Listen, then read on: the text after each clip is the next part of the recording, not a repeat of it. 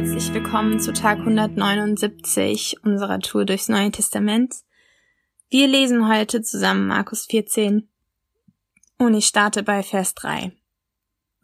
Jesus war in Bethanien bei Simon, dem Aussätzigen, zu Gast. Während des Essens kam eine Frau herein. Sie hatte ein Fläschchen mit reinem kostbaren Nadenöl. Das öffnete sie und goss Jesus das über den Kopf. Einige der Anwesenden waren empört darüber. Was soll diese Verschwendung, sagten sie zueinander. Dieses Öl hätte man für mehr als 300 Silberstücke verkaufen und das Geld den Armen geben können. Sie machten der Frau heftige Vorwürfe. Aber Jesus sagte, lasst sie in Ruhe. Warum bringt ihr sie in Verlegenheit? Sie hat eine gute Tat an mir getan. Arme wird es immer bei euch geben, und ihr könnt ihnen helfen, so oft ihr wollt. Aber mich habt ihr nicht mehr lange bei euch. Sie hat getan, was sie jetzt noch tun konnte. Sie hat meinen Körper im Voraus für das Begräbnis gesalbt. Ich versichere euch, überall in der Welt, wo in Zukunft die gute Nachricht verkündet wird, wird auch berichtet werden, was sie getan hat. Ihr Andenken wird immer lebendig bleiben. Und ab Vers 32 Sie kamen zu einem Grundstück, das Gethsemane hieß. Jesus sagte zu seinen Jüngern, bleibt hier sitzen, während ich beten gehe. Petrus, Jakobus und Johannes nahm er mit. Angst und Schrecken befielen ihn, und er sagte zu ihnen, ich bin so bedrückt, ich bin mit meiner Kraft am Ende, bleibt hier und wacht. Da ging er noch ein paar Schritte weiter und warf sich auf die Erde. Er betete zu Gott, dass er ihm, wenn es möglich wäre, diese schwere Stunde erspare. Aber, Vater, sagte er, alles ist dir möglich. Erspare es mir, diesen Kelch trinken zu müssen. Aber es soll geschehen, was du willst, nicht was ich will. Dann kehrte er zu den Jüngern zurück und sah, dass sie eingeschlafen waren.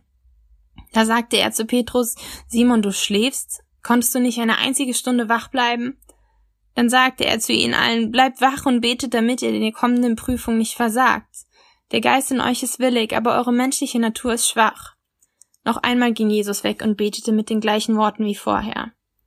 Als er zurückkam, schliefen sie wieder. Die Augen waren ihnen zugefallen und sie wussten nicht, was sie ihm antworten sollten. Als Jesus das dritte Mal zurückkam, sagte er zu ihnen, Schlaft ihr denn immer noch und ruht euch aus? Genug jetzt, die Stunde ist da. Jetzt wird der Menschensohn an die Menschen, die Sünder, ausgeliefert. Steht auf, wir wollen gehen, er ist schon da, der mich verrät. Markus 14 ist voll von der Vorbereitungsgeschichte, bevor Jesus ans Kreuz geht. Und ich find's cool, das in der Weihnachtszeit zu lesen, da wo man sich sonst ähm, in der Bibel ist mit Maria und Josef und kleines Jesusbaby im Stroh und Wunder und Engel und Hirten und so beschäftigt, weil die Kreuzigung ist der Grund, Jesu Tod ist der Grund, warum er auf diese Erde gekommen ist, als Baby im Stroh mit den Engeln und so. Und wir lesen hier diese ganze, die ganze Geschichte von Jesus wird verhaftet, Jesus vor dem jüdischen Rat und Petrus verleugnet Jesus. Und in dem ganzen Kapitel ist mir einfach noch mal eins aufgefallen, was ich so oft von Leuten höre, die nicht an Gott glauben, weil sie sagen, ja, mit Gott hätte ich ja nicht so ein großes Problem. Aber so wie die Christen sind und so wie Kirchen sind, da, so möchte ich einfach nicht sein. Und vielleicht hast du es auch schon in Stücken gedacht. Oder vielleicht gerätst du auch in Gefahr, dass ja, alles mit Gott weniger für dich zählt oder weniger wahr wird, wenn du, wenn du verletzt wirst von anderen Menschen, die sagen, dass sie Jesus lieb haben und die auch Jesus lieb haben. Weil man sich so denkt, wie könnt ihr sowas tun, wenn ihr Gott lieb habt? Und wir sehen hier in den beiden Geschichten, die ich vorgelesen habe, dass Jesus mit Menschen befreundet war, Menschen erwählt hat, zu seinen Jüngern gemacht hat, die überhaupt gar nicht das gemacht haben, was, was sein Herzschlag gewesen wäre oder das, was er gewollt hätte, dass sie machen. Wir sehen es in dem einen Punkt bei der Frau und bei der Reaktion der Jünger auf ihre Verschwendung. Die sagen, was? Es wäre doch viel mehr in Gottes Sinn gewesen, jetzt das Geld für die Armen zu geben. Wie kann sie's einfach an Jesus so verschwenden? Ich glaube, was wir Menschen verpassen, ist, dass unsere wertvollsten Güter niemals an Gott verschwendet sind. Aber es ist so einfach, sich das einzureden. Es ist so einfach, sich einzureden. Ich habe jetzt nicht genug Zeit. Ähm, was heißt nicht genug Zeit? Ich habe jetzt fünf Minuten Zeit, um zu beten und so. Und dann muss ich aber zur Arbeit, weil es kann ja nicht Gottes Wille sein, dass ich da irgendwie eine schlechte Figur abgebe.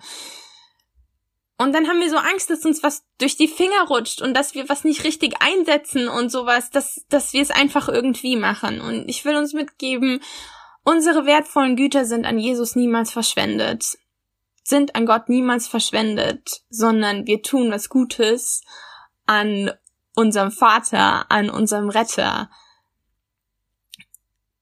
Als Jesus die Jünger bittet zu beten, da geht's ihm richtig, richtig schlecht. Er sagt, er ist so bedrückt. Äh, er sagt, ich bin mit meiner Kraft am Ende, bleibt hier und wacht. Hier steht Angst und Schrecken befehlen ihn.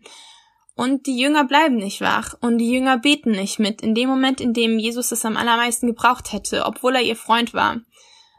Das haben sie tatsächlich nicht mal gemacht aus irgendeiner bösen Absicht. Vielleicht haben sie nicht alles verstanden, aber wenn, wenn ich merke, ein guter Freund von mir ist in Angst und Schrecken und sagt, ähm, mir geht's so schlecht, äh, bitte bleib hier und mach das und das, dann werde ich alles in meiner Macht Stehende tun, um das zu tun.